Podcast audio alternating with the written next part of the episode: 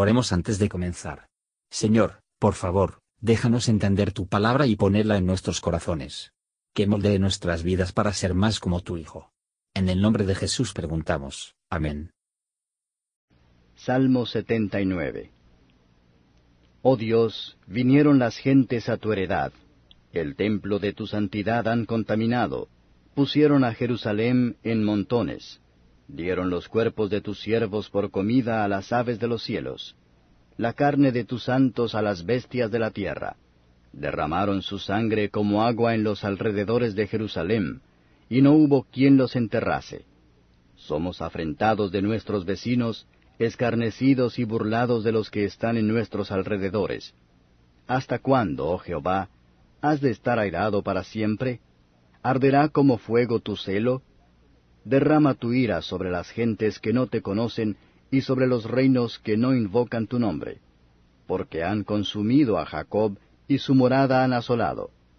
No recuerdes contra nosotros las iniquidades antiguas, anticípennos presto tus misericordias, porque estamos muy abatidos.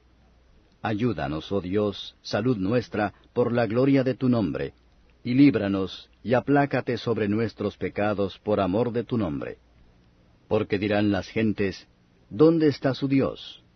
Sea notoria en las gentes, delante de nuestros ojos, la venganza de la sangre de tus siervos que fue derramada.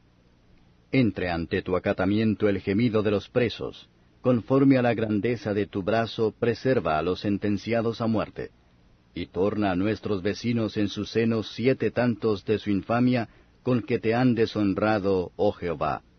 Y nosotros, pueblo tuyo y ovejas de tu dehesa, te alabaremos para siempre. Por generación y generación cantaremos tus alabanzas.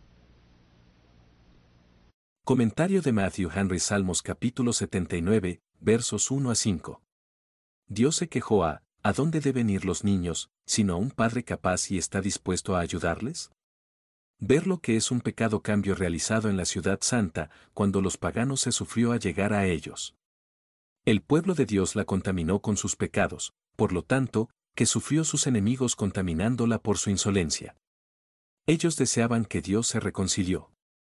Aquellos que desean el favor de Dios lo mejor que la vida, no se puede dejar de temer su ira como peor que la muerte.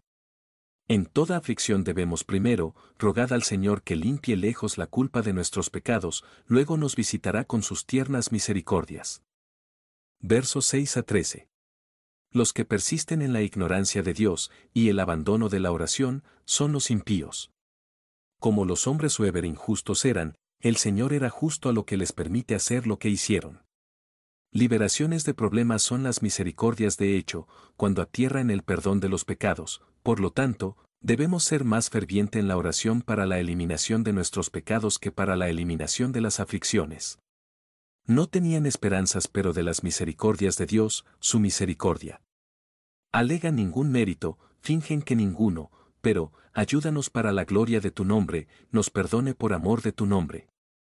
El cristiano no olvida que él es a menudo vinculado en la cadena de sus pecados. El mundo para él es una prisión, sentencia de muerte se pasa sobre él y él no sabe que tan pronto puede ser ejecutado.